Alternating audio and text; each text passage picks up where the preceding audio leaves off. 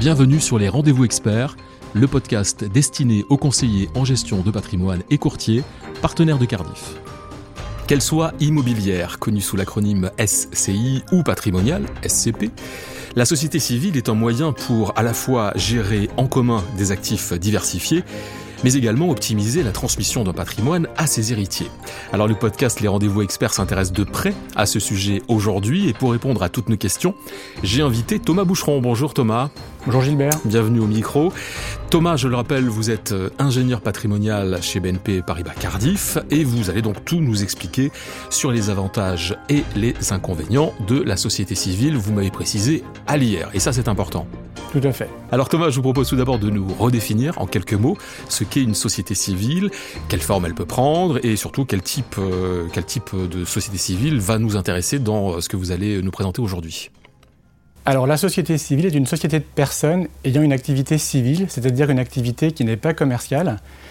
Il existe une multitude de formes de sociétés civiles, mais aujourd'hui nous nous intéresserons à la société civile immobilière et plus généralement à la société civile de patrimoine.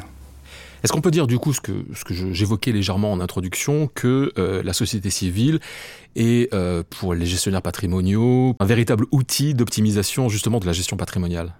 Oui, tout à fait. La société civile est un excellent outil de gestion et de transmission du patrimoine. Elle permet de transmettre à ses enfants, d'acquérir un bien avec notamment avec son concubin, ou de protéger une personne vulnérable. Son cadre légal offre une grande souplesse aux associés pour la rédaction des statuts et va permettre d'avoir des statuts correspondant aux souhaits et aux objectifs des associés. En pratique, il est quand même conseillé d'avoir recours à un spécialiste, à un notaire ou un avocat pour avoir des statuts clairs et précis. Thomas, la société civile, si j'ai bien compris, a son propre patrimoine, mais est-ce que celui-ci se confond avec celui de ses associés? Alors non, la société civile dispose de la personnalité morale, elle a donc son propre patrimoine qui est distinct de celui de ses associés. Un cas pratique, très simple. C'est celui de ma résidence principale.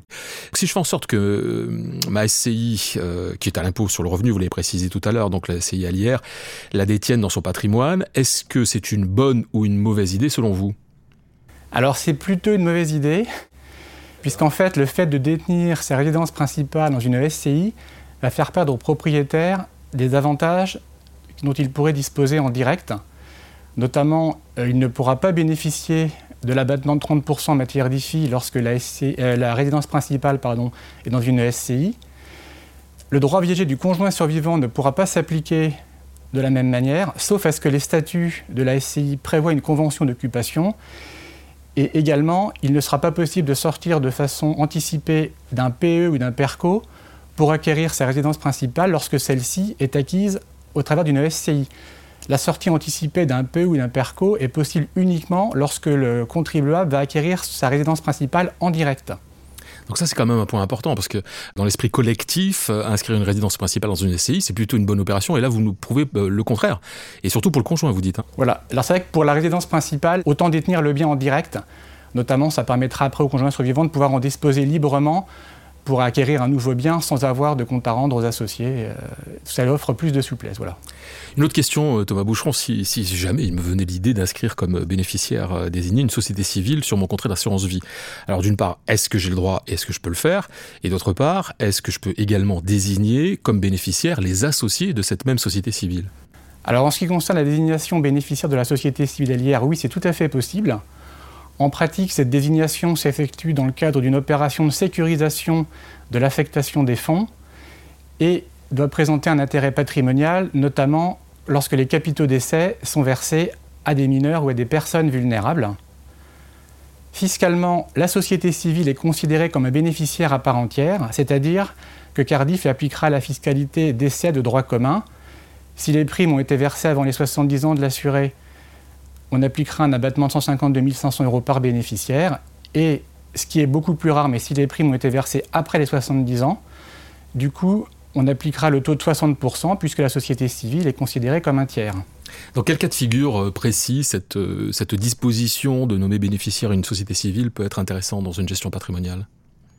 Bah, Cette désignation, comme je vous l'ai indiqué, est très intéressante lorsque nous avons des associés qui sont mineurs ou des personnes vulnérables. Ça va permettre donc de, sécuriser l'affectation des fonds pour éviter que les fonds soient dilapidés. et en fait, du coup, d'avoir une gestion qui correspond au mieux euh, aux intérêts de la personne vulnérable ou de l'enfant mineur. Thomas Boucheron, on vient de le voir, donc euh, l'intérêt euh, de désigner une société civile comme bénéficiaire sur un contrat d'assurance vie. Autre question, est-ce que les associés peuvent également être désignés comme bénéficiaires Je parle bien évidemment des associés de la société civile. Ou est-ce que c'est un peu plus compliqué que ça? En fait, dans cette hypothèse, il ne faut pas que la désignation de tous les associés ait été faite dans un but exclusivement ou principalement fiscal, au risque de tomber dans l'abus de droit. Donc dans ces cas-là, il est conseillé en fait d'avoir recours à un, avocat ou un notaire qui verra en fait euh, quelle est la meilleure solution pour les associés de la société civile, sachant qu'encore une fois, cette société civile a été désignée bénéficiaire pour gérer au mieux les capitaux d'essai et protéger donc la personne mineure ou la personne vulnérable. Donc si je vous comprends bien, si je résume, il peut y avoir des, associés euh, de la société civile comme bénéficiaires, mais dans une certaine limite, on est bien d'accord. Tout n'est pas permis. Oui, tout n'est pas permis, et l'idéal finalement, c'est de désigner la société civile bénéficiaire unique euh, des capitaux d'essai pour éviter tout risque de requalification en abus de droit. Très bien. Nous allons parler maintenant en contrat de capitalisation et euh, nous sommes bien d'accord, Thomas Boucheron, une société civile allière peut détenir un ou des contrats de capitalisation. Oui, tout à fait. Une société fidélière peut détenir un contrat de capitalisation si ses statuts le prévoient. Alors du coup, euh, la question qui vient tout naturellement derrière, c'est euh, quelle est la fiscalité qui s'applique euh, si une société civile en, détient et comment les choses se passent lorsqu'il y a un rachat qui intervient?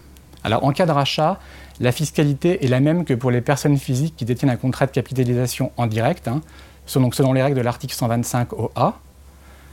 Donc je vous rappelle que on, va distinguer les produits des primes qui ont été versés avant le 27 septembre 2017 et les produits des primes qui sont versés à compter du 27 septembre 2017. Hein.